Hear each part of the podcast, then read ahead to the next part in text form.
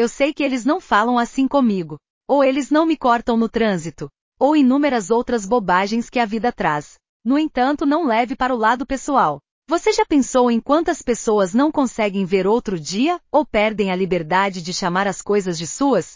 Li um artigo sobre um homem que chegou em casa mais cedo e encontrou sua esposa na cama com outro homem. O marido matou o homem. Mais tarde, sua esposa compareceu ao tribunal com outro homem durante o julgamento. Sei que alguns de vocês dirão, ele me obrigou a fazer isso.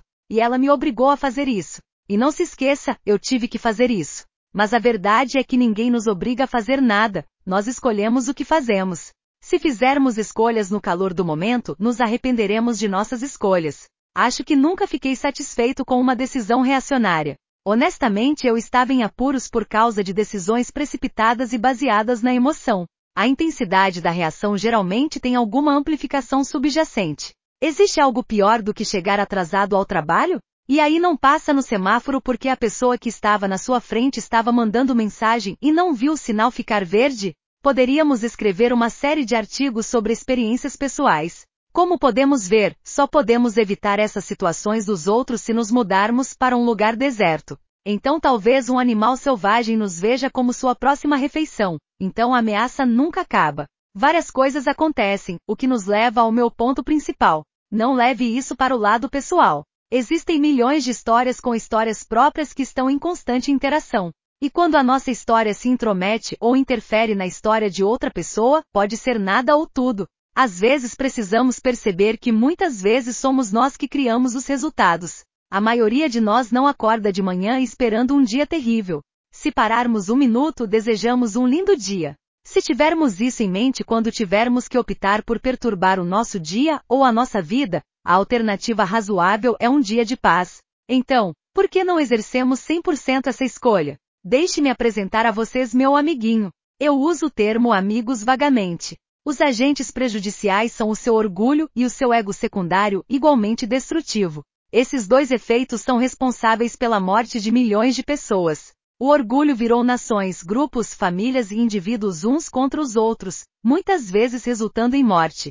Quando nos deparamos com o nosso destino, o orgulho e o ego estão sentados no bar, bebendo e planejando matar a próxima vítima. Não estou sugerindo que demos uma volta ou tentar lidar com essas supostas ofensas até explodirmos. Estou sugerindo exatamente o oposto. Não leve isso para o lado pessoal. Todo mundo tem sua história. Imagine alguém que descobriu recentemente a infidelidade em um relacionamento além de um trabalho estressante, colegas de trabalho irritantes e contas atrasadas. Então alguém os interrompe no trânsito por qualquer motivo. O tsunami emocional está prestes a ser desencadeado. Eles podem se tornar um perigo na estrada, entrando e saindo do trânsito para acompanhá-lo e transmitir uma retórica colorida, o que pode ser suficiente até que você se decida. Eu sei que eles não disseram isso para mim. Um encontro inesperado agora se tornou um evento de mudança de vida. Parece que há vários meses na minha área, toda semana alguém leva um tiro atrás de road rage. É garantido que a situação tirará a vida de alguém? Acho que não. Mas se o orgulho ou o ego tem uma palavra a dizer nesta situação, então a resposta é sim. Porque o pior acontece. Acontece que o pub fechou mais cedo. Todos nós podemos reconhecer o poder e a segurança de não levar isso para o lado pessoal. Um dos meus primeiros empregos me ensinou uma lição valiosa. Comecei ao mesmo tempo que outro cara, mas me saí bem em áreas que outras pessoas não gostaram. Este trabalho permite que a outra pessoa seja treinada em determinadas proficiências departamentais. Então, um dia antes do término do nosso período de estágio, o chefe do departamento veio até mim e disse: Gostamos de você, mas você precisa de mais treinamento no departamento. Portanto, prorrogaremos seu período probatório por mais 30 dias.